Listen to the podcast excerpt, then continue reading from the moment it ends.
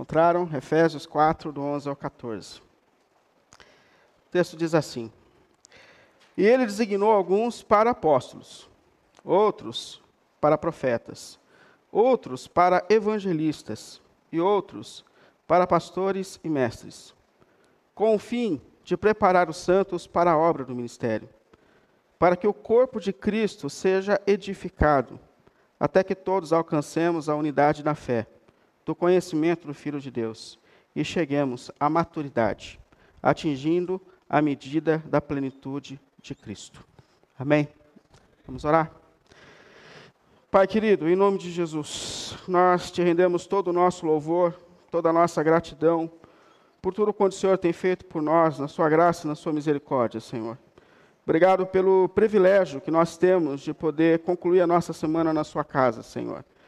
Em meio às nossas lutas, em meio às nossas inquietações, o Senhor que nos conhece nos trouxe a esse lugar nessa manhã, Senhor. E nós te agradecemos por tudo que a gente tem vivido aqui, por tudo quanto o Senhor tem feito nas nossas vidas, Pai. Nesse momento nós nos colocamos diante da Sua palavra, Senhor. E pedimos a Ti que o Senhor, que conhece a cada um de nós que estamos aqui hoje, fale aos nossos corações, fale às nossas vidas, direcione a nossa caminhada segundo os Seus propósitos eternos, Senhor. Nós pedimos em nome de Jesus que as nossas consciências e corações sejam alcançados pela Tua palavra, Senhor e que a gente encontre forças pelo poder do Teu Espírito em nós, para viver uma vida que glorifique o Teu santo nome. Pelo nome de Jesus, por Tua graça. Amém, amém e amém. Pode sentar.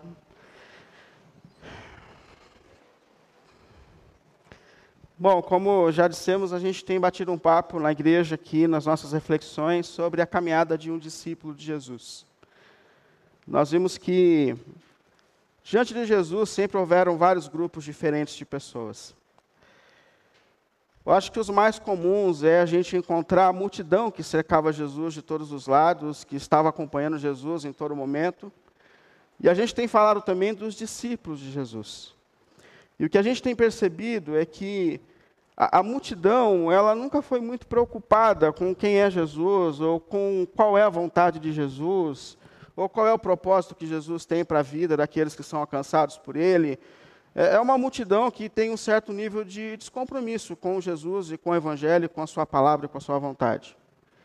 Mas em torno de Jesus também existem esses que são chamados de discípulos e discípulas de Jesus. Essas pessoas caminhavam de perto com Jesus. Essas pessoas queriam entender Jesus. Essas pessoas queriam ser parecidas com Jesus, elas buscavam a Jesus, elas falavam com Jesus.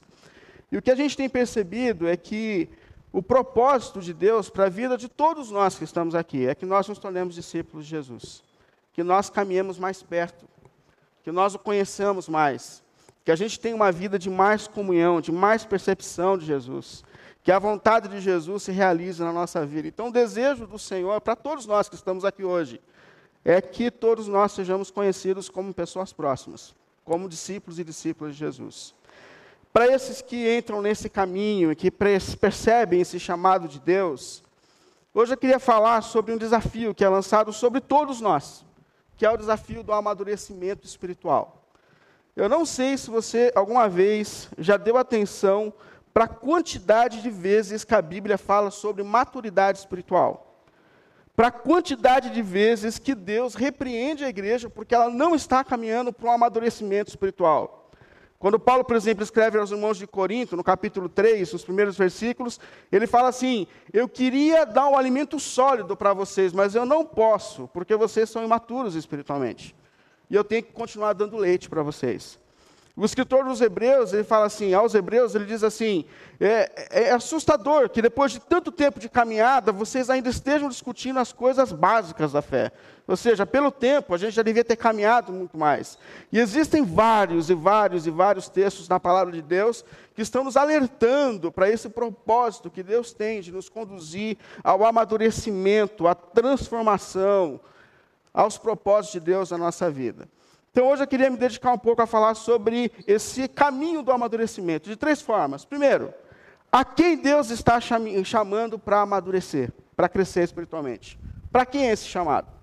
Segundo lugar, qual é o propósito de Deus quando ele fala de amadurecimento? O que é ser um crente maduro? E terceiro, quais são as evidências de que nós estamos amadurecendo? De que esse propósito de Deus está se cumprindo na nossa vida. Então, a primeira coisa que eu queria te chamar a refletir é a quem Deus está chamando para esse amadurecimento, para essa transformação, para esse crescimento espiritual. E eu não sei se você prestou atenção, mas o texto que nós lemos a princípio, do versículo 7 ao 11, ele explica que Deus ele levantou na igreja pessoas maduras ou líderes, e que esses líderes foram levantados por Deus com um propósito. Aliás, com alguns propósitos que sinalizam essa maturidade. Ele fala com o propósito de capacitar a igreja, ou seja, aqueles que são amadurecidos, chamados para liderança, são chamados para capacitar a igreja, para que eles vivam um ministério de forma eficaz, para que eles sejam testemunhas de Jesus no mundo, na história para que eles vivam esses processos de transformação na vida e na história. Agora, a quem Deus está querendo levar para esse processo de transformação, de crescimento? Para quem Deus está falando isso? A quem Deus está chamando para ter uma caminhada mais próxima com Jesus? A sair da multidão e a olhar para Jesus e a ouvir Jesus. Aí no versículo 13, o escritor diz assim: dá uma olhada aí no versículo 13. Até que todos alcancemos unidade na fé. Ou seja, todos nós. O desejo de Deus é que todos nós, os que estamos aqui hoje, tenhamos uma caminhada mais próxima com Jesus. O desejo de Deus é que todos nós que estamos aqui hoje alcancemos uma maturidade, uma transformação na vida. O que o texto deixa muito claro é que não é uma opção para aquele que está diante de Jesus caminhar certa distância. Não é uma opção é, crer em Jesus e não viver processos de transformação e maturidade na vida. Não é uma opção. Não é uma opção. Não é uma opção você escolher o que você gosta de Jesus e o que você não gosta. Não, não. O texto está dizendo que todos nós, todos nós, todo ser humano, todos nós que estamos aqui hoje, estamos sendo convocados. Se você é um simpatizante de Jesus, se você é um discípulo de Jesus, Deus está dizendo que o desejo de Deus é que todos nós caminhemos mais perto de Jesus entendamos qual é a vontade de Jesus e nos tornemos mais parecidos com Jesus. Esse é um propósito de Deus para todo mundo que está aqui hoje. Eu acho muito curioso, esses dias, esses dias não, há algum tempo. Eu fui pregar numa igreja nova, nossa, e eu recebi um tema para pregar. E eu nunca tinha pregado sobre esse tema. E o tema era para falar da videira. Lembra da parábola da videira? João capítulo 15. Onde Jesus conta uma história, ele fala assim: Eu sou uma videira, e vocês são ramos dessa videira. Ou seja, Jesus é a árvore. Jesus é aquele que tem as raízes no solo. É de onde vem a vida. E nós, e nós somos chamados de ramos nessa videira. Mas aí Jesus fala, só que a videira, ela produz dois tipos diferentes de ramo. Existem os ramos que são ruins, ou seja, estão ali engatados na videira, estão é, dando flor, porém o fruto que nasce desses ramos é um fruto ruim.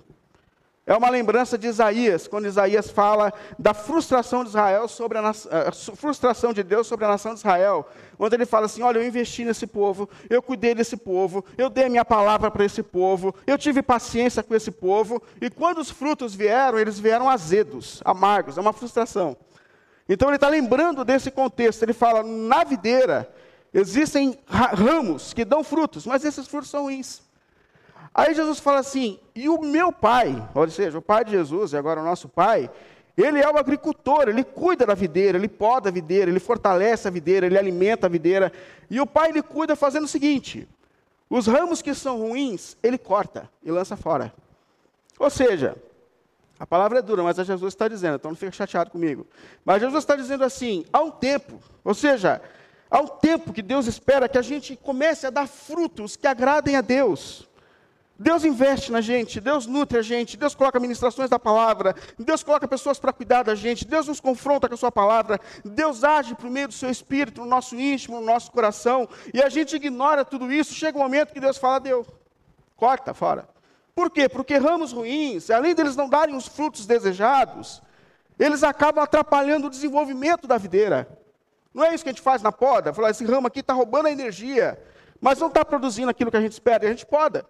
E ele fala: pai corta. Quem não dá fruto bom, quem não entra nesse processo de amadurecimento e transformação, pai corta. Mas ele fala dos ramos bons. Ele fala: mas aqueles ramos na videira que são bons, como o pai trata? O pai poda. Ou seja, não importa se você é ramo bom ou se você é ramo ruim, de alguma maneira Deus está agindo na gente. E essas podas que Jesus fala aqui sobre aqueles ramos que são bons, podem ser circunstâncias na nossa vida que nos desafiam, que nos tiram da nossa área de conforto, que nos colocam de joelhos diante de Deus. E é por isso que quem segue a Jesus não pode estranhar as circunstâncias difíceis da vida, porque por vezes as circunstâncias desafiadoras da vida são os caminhos que Deus tem para nos colocar de joelhos diante dele, para que nós reconheçamos a nossa dependência dele. Portanto, não estranhe se você pertence a Jesus, não estranhe as circunstâncias que te desafiam. Porque por vezes são essas circunstâncias que estão colocando você diante de Deus e que Deus está fortalecendo você para que você dê frutos que glorifiquem ainda mais o teu Deus, o teu Salvador e o teu Redentor. Então é importante a gente perceber isso. Mas a primeira coisa, então, a quem é esse chamado à maturidade, à transformação? E o texto diz claramente, para todos, para todos nós que estamos aqui hoje. O desejo de Deus aqui é que todos nós tenhamos uma relação verdadeira e íntima com Jesus e que todos nós entremos num processo de mudança e transformação da nossa vida e da nossa história. Agora, a segunda questão que eu coloquei aqui: qual é o propósito de Deus em nosso amadurecimento? Ou seja, o que é ser um crente maduro? O que, que Deus quer fazer comigo? O que, que Deus quer fazer com você? É, o que, que é esse amadurecimento? Para onde Deus está me levando? O que é ser um crente amadurecido? Aí no versículo 13 ainda, ele continua essa leitura. Olha aí no seu texto. E ele expressa aqui essa maturidade. Até que todos, ou seja, todos nós, que é o projeto de Deus, alcancemos a unidade na fé, a unidade na fé, do conhecimento do Filho de Deus e cheguemos à maturidade, atingindo a medida da plenitude de Cristo. E ele coloca aqui três propósitos, sendo o último o maior de todos. Primeiro, qual é o propósito de Deus no nosso amadurecimento? Unidade na fé. O que ele está dizendo é que entre nós, entre aqueles que buscam a Jesus, que falam, que seguem a Jesus, precisa ter um alinhamento daquilo que é essencial na nossa caminhada. Não dá para numa igreja ter um grupo achando que o, o, ápice da manifestação de Deus e do propósito de Deus é riqueza, prosperidade, cura, e nessa mesma igreja você ter um grupo dizendo: não, não, o ápice da nossa maturidade é Jesus Cristo, é a transformação da nossa vida e é o nosso amadurecimento. Não, não.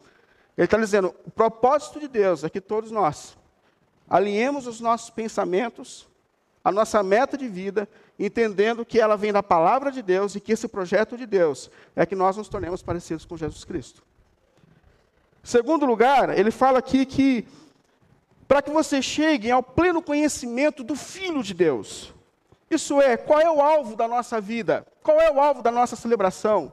Qual é o alvo de cada encontro que nós temos? Qual é o alvo de cada música que nós cantamos?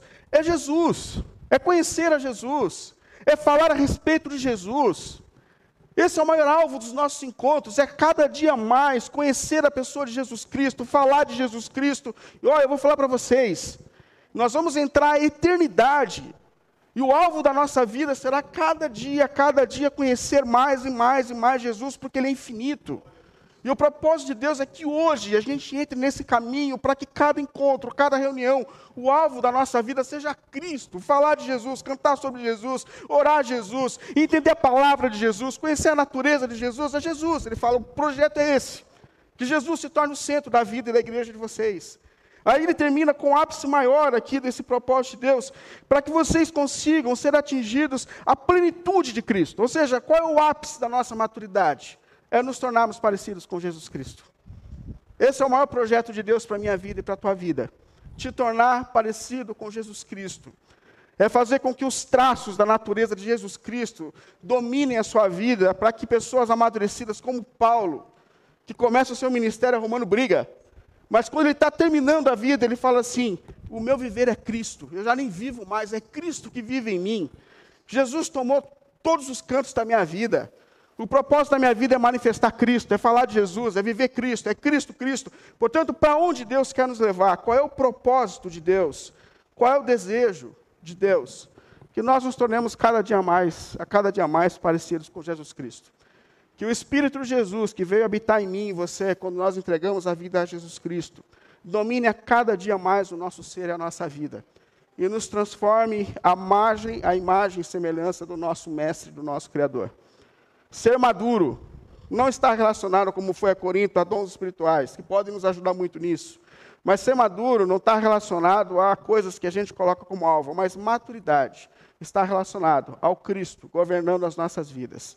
A nossa natureza sendo transformada à imagem do nosso Senhor Redentor, que é o sentido da nossa vida. Isso é o projeto de Deus para a gente. Agora, por último, eu coloquei aqui Existem evidências que podem mostrar que a gente está nesse caminho ou que a gente não está nesse caminho. Existem algumas coisas que sinalizam que a gente ainda está muito imaturo espiritualmente, longe desse propósito de Deus, e evidências que sinalizam que nós estamos caminhando nesse propósito, nesse projeto, sim, existem. Eu acho interessante que se você olhar de novo aí no versículo, agora no versículo 14,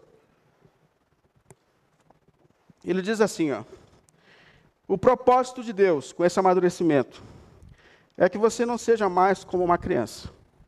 Ou seja, Deus ele pega a natureza de uma criança, uma criança, a natureza infantil de uma criança, e faz a gente refletir sobre as infantilidades da nossa caminhada espiritual. Para a gente perceber se a gente tem ou não tenha crescido, ou quanto a gente ainda é uma criança espiritualmente. Aí, obviamente, eu me coloquei a pensar sobre os traços de uma criança que expressam essa fase ainda de maturidade, que é um direito delas, né?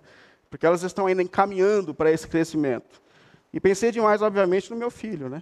Acabou de fazer sete anos, o Vitor, e está se desenvolvendo, e a gente olha o quanto ele caminhou e o quanto ele precisa caminhar. Mas quais são as marcas da natureza de uma criança? Primeiro, a criança ela tem um, uma dificuldade, por vezes, de, de discernir o que é certo e o que é errado. A gente vai falar a vida inteira para uma criança que ela não pode enfiar um prego numa tomada, mas ela só vai aprender quando ela sentir o choque, não é isso? Então ela precisa viver essa experiência, é uma dificuldade. Quantas vezes eu já chamei o Vitor, meu filho, e falei: Filho do céu, você não pode falar desse jeito, filho, na frente das pessoas. Você não podia ter feito isso, filho. Você não podia ter respondido dessa forma. E ele olhou para mim e falou: Pai, mas eu não sabia. Às vezes é malandragem, mas às vezes ele não sabia mesmo. Então, uma das marcas da natureza da criança é o fato de que ela tem dificuldade de discernir o que é certo, o que é errado. E, e quantos crentes também têm dificuldade de discernimento? Entre aquilo que é vontade de Deus e o que não é vontade de Deus, entre aquilo que é a voz de Deus e aquilo que não é a voz de Deus, de dificuldade de definir o que é doutrina de Deus e o que não é doutrina de Deus. Quantas vezes a gente tem essa dificuldade? Eu acho interessante que quando ele continua o texto, ele fala: o propósito do amadurecimento de vocês, no versículo 14, é que vocês não sejam mais levados de um lado para o outro pelas ondas, e nem jogados para cá e para lá por todo o vento de doutrina que aparece, porque quem não tem maturidade não consegue discernir o que é a voz de Deus, o que é realmente palavra de Deus, o que é doutrina de Deus, o que não é doutrina de Deus, é levado para lá e para cá. Então, o desejo do amadurecimento é que vocês não estejam mais assim, de igreja em igreja, de doutrina em doutrina, de pastor em pastor, de líder. Não, não é isso, é que vocês amadureçam. E, e que vocês também não sejam mais enganados pela astúcia e a esperteza de homens que induzem ao erro. Ou seja, o discernimento entre o certo e o errado entre aquilo que é vontade de Deus e não é vontade de Deus, é uma das evidências de que nós estamos amadurecendo espiritualmente. Uma outra evidência de maturidade, aliás, da imaturidade de uma criança, é a dificuldade de ouvir o não. Não é difícil você falar não para uma criança? Ó, quinta-feira foi feriado, né? E a gente estava voltando, nós pegamos Covid, aí passou o tempo de risco de contaminação. Quinta-feira, Simone olhou para mim e falou assim: olha, a gente precisa comprar um monte de coisa. E nós estávamos com a minha mãe, nós fomos almoçar lá, era um feriado. E na hora que eu fui sair, meu filho falou assim: Ah, não vou não, vou ficar com a vovó. falei, tá bom, pode ficar com a vovó.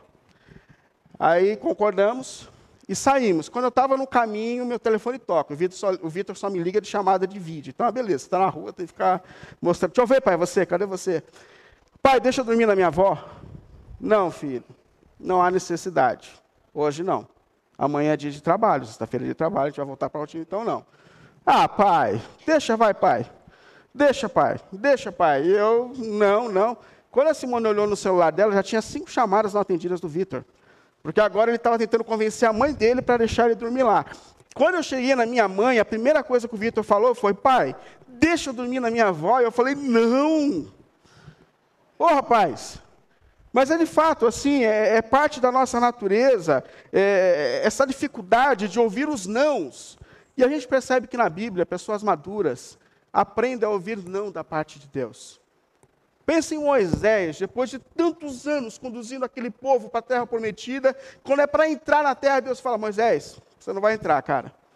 E ele olha para Deus e fala: Senhor, não é possível, depois de tanto tempo, não vai entrar Moisés, não vai e acabou.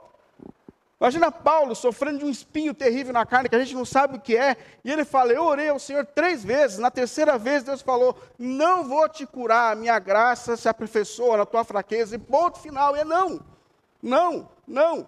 Então, uma das evidências de filhos maduros é saber ouvir não. Deus não vai realizar todos os nossos sonhos. Deus não vai fazer tudo o que a gente quer e quer saber, graças a Deus por isso, porque tem muita besteira que a gente pede, não tem? Que a gente olha depois e fala: Meu Deus do céu, como eu pedi isso para Deus? Quase que eu casei errado, quase que eu tenho emprego errado, quase que. É isso. E graças a Deus porque ele diz não. E crentes maduros sabem ouvir não de Deus. Uma outra marca da natureza da criança é o egoísmo. O brinquedo mais atraente de uma criança é aquele que está na mão de outra criança, não é isso? Principalmente se ela tiver dois, três anos de idade, o negócio vira uma guerra. Você segura um agarrado de um lado, do outro, eles querem aquele brinquedo. E é assim mesmo. Mas por quê? Porque uma criança entende que o mundo está girando em torno dela. Isso a gente aprende até na psicologia. Eu estudei na teologia, a gente estuda um pouco de psicologia. E eu lembro que eu apresentei um trabalho na, apresentei um trabalho na faculdade sobre desenvolvimento da criança, e a gente estudou ali que demora um tempo para uma criança perceber que o mundo não gira em torno dela. Ela acha que todas as pessoas que existem, existem para servi-la. E que todo mundo que está aqui existe para fazê-la feliz, para realizar os seus desejos. E o problema é como isso se expressa, na, na nossa vida espiritual. Porque quantos e quantos crentes não acham que Deus existe para realizar os seus sonhos e para fazer a sua vontade, e que Deus existe simplesmente para si? E a questão é que uma evidência do nosso amadurecimento é quando a gente entende que não é, não é Deus que existe para a minha glória, mas eu existo para a glória de Deus.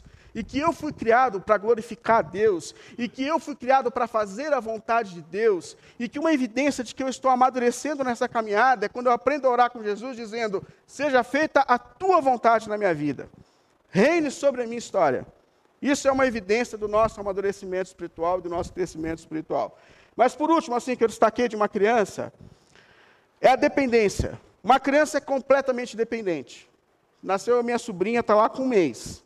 E pensa numa fase que a criança é completamente dependente para tudo, né? para comer, para vestir, para dormir, para tudo.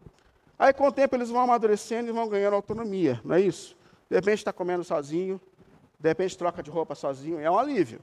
De repente escova os dentes sozinhos, é, começa a se trocar, isso é uma benção, coloca o tênis no pé sozinho, isso é uma benção. É, a independência é um sinal de que nós estamos amadurecendo.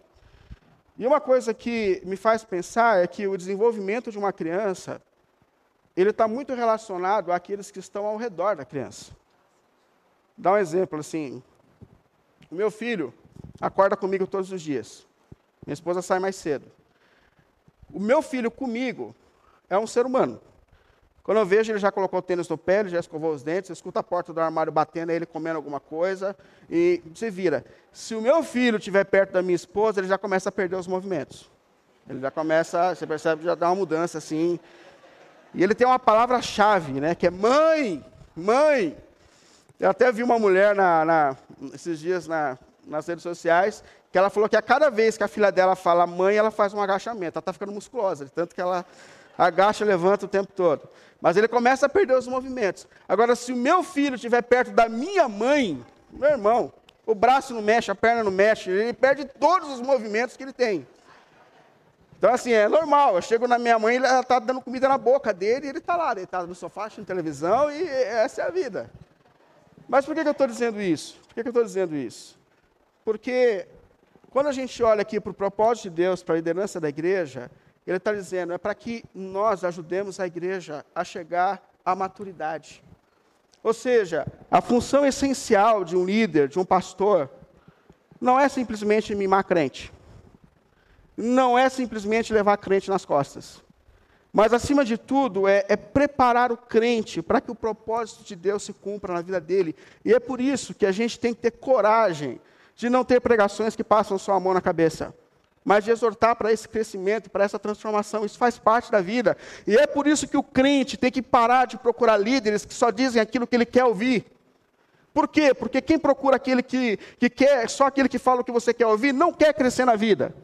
É, o marido que briga com a esposa e vai reclamar, vai chorar para a mãe. A mãe fala o que você quer ouvir. Nós temos que procurar pessoas que nos confrontem, que nos conduzam a esse processo de amadurecimento, de transformação. Aí tem algumas evidências que sinalizam que essa transformação e esse amadurecimento estão acontecendo na nossa vida.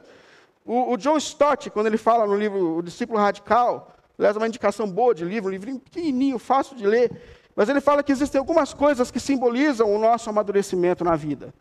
É crescimento físico, ele fala, a gente tem que crescer e tem que ter um corpo formado. Ele fala de um crescimento intelectual, uma mente amadurecida. O John Stott ele fala de crescimento moral, ou seja, seres humanos maduros aprendem a discernir entre o certo e o errado, entre o bom e o ruim. Ele fala que existe uma maturidade emocional, controle dos nossos sentimentos, da nossa vida, isso é extremamente importante. Mas ele fala, o mais importante é esse crescimento espiritual, que se expressa quando a gente começa a ter um relacionamento vivo e verdadeiro com Jesus Cristo. E é esse que ele está conduzindo a gente. Então, existem evidências do nosso amadurecimento. Outro, uma outra evidência importante do amadurecimento é o nosso comprometimento com a palavra de Jesus. Eu acho interessante que, por vezes, aliás, quase sempre eu termino uma pregação com aquele sentimento. Hoje eu não falei nada com nada, hoje eu, ah, semana que vem eu preciso melhorar esse negócio. Mas aí vem algumas pessoas para mim e falam assim: não, foi bom, valeu a pena. Falou, mas hoje eu estava mais perdido. Não, não, valeu a pena, valeu a pena, por quê? Porque houve ensino, eu aprendi. Aí eu falo assim: bom, Existem pessoas que não estão mais atrás de um frio na barriga, de um, de um culto de êxtase, mas pessoas que estão tentando entender o Evangelho e que se importa quando elas aprendem a vontade de Deus. Isso é sinal de maturidade na caminhada espiritual. É acolher a palavra de Deus. E mais, a maturidade vem quando a gente entende que a palavra não é só para ouvir, mas é para viver. E quando ela começa a causar transformação na nossa vida e na nossa caminhada. Porque assim, como nós estamos dizendo, existem pessoas que estão aqui hoje que são discípulos. Mas existem pessoas que estão aqui hoje que não estão comprometidas com Jesus. São clientes e que vieram para ver como está o trabalho. E eu vou falar, se a música não for boa, elas vão falar mal. E se eu não pregar bem, elas vão falar mal. Por quê? Porque são enjoados. Elas mudam de igreja. Mas o discípulo não, o discípulo ele está atento àquilo que o mestre está dizendo, a palavra do mestre. E ele quer viver transformações na sua vida e na sua história. É uma diferença muito significativa. Deus quer causar transformações na nossa história e Ele está procurando esses que querem adorar em espírito e em verdade. Então, uma marca também é essa disposição em não só ouvir a palavra de Deus, mas de viver a palavra de Deus. E ó, tem um monte de gente que está insatisfeita, mas quando você vai nas entrelinhas, elas não sabem orar, elas não leem a Bíblia, elas não têm disciplina espiritual. Existem um monte de pessoas que não estão dispostas a lutarem contra os seus pecados, a viverem processo de transformação. Tem um monte de gente na igreja que não quer controlar a língua, que não quer viver mudança real na sua vida e que acha que todo mundo ainda está aqui para carregá-la no colo e para fazê-la feliz. Isso é maturidade. Mas discípulos não, discípulos estão querendo viver o Evangelho e a palavra de Deus, e esse é o propósito de Deus para a nossa vida. Mas sabe uma das grandes marcas da maturidade? É a disposição para servir no reino de Deus. Quando a gente deixa de ser esse consumidor e se coloca na disposição de servir. Porque uma das grandes marcas da infância é a dependência. Quanto mais infantil, quanto mais bebê, bebê, mais ele precisa de alguém para poder sobreviver. E quanto mais infantis espiritualmente nós somos, mais nós somos dependentes para poder viver e para poder caminhar espiritualmente. Mais à medida em que a gente começa a amadurecer. Uma das grandes evidências dessa maturidade é quando a gente olha para Deus e fala: Senhor, como eu posso te servir? Qual é a Sua vontade sobre a minha vida? Como eu posso corresponder à Sua graça, ao Seu amor que alcançaram a minha vida? E a gente tem que parar dessa mentalidade de consumo, de, de, vir aqui. Não, a gente tem que se colocar a servir o nosso Redentor. Qual é a tua vontade, Senhor? Por que, que o Senhor está lutando nesse momento? Por que, que o Senhor está sofrendo nesse momento? Me deixa sofrer com o Senhor. Aonde o Senhor quer que eu vou? O que, que o Senhor quer que eu fale? Como o Senhor quer usar a minha vida? Isso é um sinal de amadurecimento. E eu acho que uma coisa mais assustadora, assim, que a gente mais se depara nesse ambiente pastoral dos nossos dias. Ah, eu estou desanimado, eu preciso de motivação para servir, para amar Jesus. Gente do céu, se o que Cristo fez naquela cruz não for suficiente para aquecer o nosso coração, o que mais vai ser?